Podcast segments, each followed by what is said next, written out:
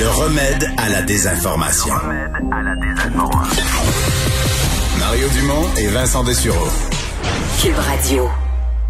La presse qui nous présente ce matin une situation au manoir Laval. C'est une immense résidence euh, pour personnes âgées, résidence euh, privée euh, pour aînés, 23 étages, près de 1000 résidents où euh, on devait vacciner euh, hier et aujourd'hui et la, la, la, vaccination, selon ce qu'on comprend, a dû être interrompue, euh, parce qu'il y a éclosion sur place. Les, les, les, dirigeants, les personnes responsables, c'est le, le, groupe des résidences Soleil, n'étaient pas du tout contents. Les résidents, évidemment, étaient extrêmement déçus. Le prévoyait être vacciné, était extrêmement déçu. pour en discuter, Jean-Pierre Trépanier, le directeur de la santé publique au 6 de Laval. Bonjour, Monsieur Trépanier. Bonjour, Monsieur Dumont. Euh, d'abord, est-ce que mon récit est exact? Parce que je le reprends à partir de, ce qu'on a lu, mais euh, est-ce que mon récit est exact? Oui, ben écoutez, euh, on est aux prises là avec une éclosion au manoir Laval depuis déjà quelques semaines. Ça a commencé tout doucement. Ça avait, nous avait été déclaré à la santé publique. Et puis au début de la semaine, on sentait que l'éclosion prenait de l'ampleur et que la vaccination approchait pour la portion de la résidence là, qui correspond à des appartements, ce qui est la majorité de cette résidence-là. Alors, pour avoir euh, l'heure juste, on est allé faire un dépistage systématique de l'ensemble des résidents de la bâtisse. Et là, on a été très surpris par les résultats parce qu'on a eu 46 cas de contamination à la COVID-19 supplémentaires. Et devant ce constat-là, on a préféré euh, attendre avant de procéder à la vaccination pour être bien certain qu'on contrôlait la situation sur les différentes unités. Alors, c'est la raison pour laquelle on n'a pas pu procéder comme prévu cette semaine. Donc, ça a été euh, annulé pour hier et aujourd'hui reporté.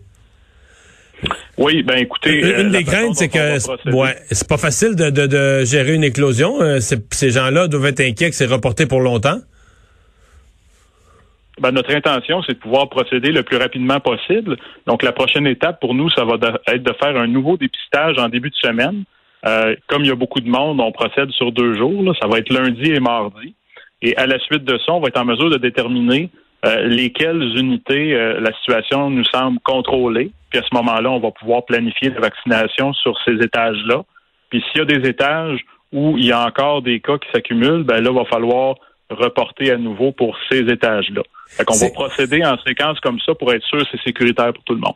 OK. Sécuritaire, bon, là, vous m'amenez sur la prochaine question. Pourquoi ce serait contre-indiqué, par exemple, de, faire la vaccination sur un étage où il y a des cas? Ben, dans un premier temps, on le sait, il y a eu des, euh, quand même, depuis le début, des situations où il y a eu des éclosions. Puis euh, là où on a vacciné dans des centres en éclosion, ben on peut se retrouver à vacciner des gens qui vont développer la COVID quand même parce qu'ils ont déjà été contaminés. On souhaite pas ça. Euh, mais il faut comprendre aussi la façon dont on vaccine dans ces résidences-là. Donc, on est dans des, appartements, donc les gens doivent sortir dans le corridor, euh, s'asseoir, on procède à leur vaccination, doivent y rester là 15 minutes pour être sûr qu'on surveille l'apparition d'effets secondaires. Donc, au même moment, dans le corridor, il va y avoir plusieurs personnes. Bien sûr, on respecte la distance, mais on veut mettre personne à risque. Donc, c'est la raison pour laquelle on juge que c'est pas sécuritaire actuellement, parce qu'il pourrait y avoir des personnes contaminées là, qui soient dans le corridor avec des personnes qui sont saines. OK. Donc, euh, pour ces raisons-là, on ne veut pas mélanger vaccination avec euh, une éclosion en cours. Le euh, les, dirigeants du centre parlent de la déception euh, des résidents. Vous la, vous l'imaginez? Je suppose que les, ceux qui avaient planifié être vaccinés depuis, je sais pas, quelques semaines où on leur avait donné leur date, ne doivent pas être bien contents? Moi, je comprends très bien les gens d'avoir bien hâte de se faire vacciner, puis on encourage les gens aussi à, à accepter le vaccin. Alors, c'est pour ça qu'on veut faire ça de façon sécuritaire puis procéder le plus rapidement possible. Euh, mais c'est une éclosion euh, de grande ampleur qui sévit actuellement dans cette résidence-là, au point où les personnes doivent rester dans leurs appartements. Alors, à partir du moment où les personnes respectent notre recommandation puis restent dans leurs appartements, évidemment, ne peuvent pas entrer en contact avec des personnes susceptibles de leur euh, transmettre la COVID. Donc, le fait de ne pas les vacciner maintenant, maintenant, c'est plus sécuritaire là. de cette façon-là. Si vous additionnez tout, vous me dites que dans le dépistage clair que vous avez fait cette semaine, vous avez trouvé 46 cas qui s'additionne à combien de cas connus de résidents et d'employés? Au total, résidents, employés, ça fait une éclosion de combien de cas? Ben, c'est ça. En, date d'aujourd'hui, on avait 63 résidents et 4 employés qui ont contracté la COVID-19, mais on, a encore des résultats qui rentrent. Donc, ce chiffre-là peut augmenter au cours des prochains jours. Puis, évidemment, on s'attend à ce qu'il puisse augmenter aussi avec les dépistages du début de la semaine prochaine, parce que probablement des personnes qui étaient en incubation au moment où on les a testés en début de semaine, donc le résultat négatif, on peut pas hmm. se fier. C'est pour ça qu'il faut le faire de façon sérieuse les euh, la contamination a pu se faire comment C'est-à-dire que normalement euh, les gens chacun est dans sa chambre, il n'y a pas de salle commune, il n'y a pas de y a pas ils vont pas à la salle à manger euh, présentement, ils vont pas à la salle à manger en zone rouge.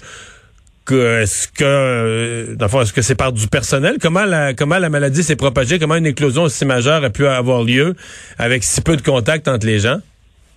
Ben, vous avez raison, ces activités-là sont pas permises actuellement en zone rouge. Euh, on sait qu'il y avait quand même des activités pour euh, des, personnes euh, seules. ces activités-là actuellement sont également suspendues parce qu'on veut vraiment éviter toutes les possibilités que les gens pourraient avoir de, se regrouper. Nous, ce qui nous a mis la puce à l'oreille au départ, puis on monte quand même déjà à quelques semaines, ça a été un premier employé qui a, reçu un test positif. mais on peut pas dire que c'est la source de l'éclosion. C'est ce qui nous a permis d'aller plus loin, de faire enquête, de dépister euh, d'autres employés, de dépister aussi des résidents. Et puis de fil en aiguille, là, euh, on, Mais si les résidents, ouais. si, les résidents n'ont pas de contact entre eux, donc c'est forcément des, c'est presque forcément des employés qui, qui, promènent le virus à l'intérieur. Ben, il faut comprendre que dans ce milieu-là, euh, même si on est dans dans des appartements, il y a des personnes qui reçoivent des services, ne serait-ce que euh, services pour leur apporter des médicaments. Donc, ça peut être une façon, euh, effectivement, là, de, de, transmettre la COVID. Ou une personne qui travaille. Une personne. Pas des contacts. Ouais. oh, on peut pas exclure qu'il n'y a pas des contacts quand même. Mais une personne, par exemple, qui travaille, euh, je sais que c'est arrivé à certaines zones, une personne qui travaille dans les cuisines, qui touche à tous les repas, toutes les assiettes. Est-ce que ça, c'est aussi une, une, une, une possibilité? Ben, il y a des services de repas aussi. Je peux pas vous dire pour cette résidence-là en particulier. Comme je vous dis, il y a plusieurs hypothèses. Il n'y en a aucune jusqu'à maintenant qui se dégage ce sera peut-être pas possible d'établir exactement la séquence qui a entraîné cette éclosion-là, mais l'important, c'est d'avoir un portrait juste et puis de nous assurer que pour la suite, les gens sont en sécurité. Ouais. Euh, sur un tout autre sujet, la campagne de vaccination à Laval, euh, je voyais aujourd'hui, Laval fait partie des quelques régions où, euh, par exemple, une personne de, de 75 ans aujourd'hui qui voudrait prendre rendez-vous ne peut plus. Là, tous les tous les, les, toutes les journées sont marquées complètes, là, tous les, les rendez-vous sont déjà pris. Euh, est-ce que ça vous euh, est-ce que ça vous préoccupe de penser que des, des, personnes intéressées à se faire vacciner se font se, se, se, comme si on se cogne sur une porte barrée sur le site internet, mais on est en, en impossibilité de prendre rendez-vous? Ben, la première chose, c'est que je me réjouis de la popularité de la campagne de vaccination. Ça, je le comprends bien. Ensuite, évidemment, on savait qu'on pourrait pas vacciner tout le monde exactement au moment où il le désire parce qu'on en a beaucoup des personnes de 70 ans et plus à Laval.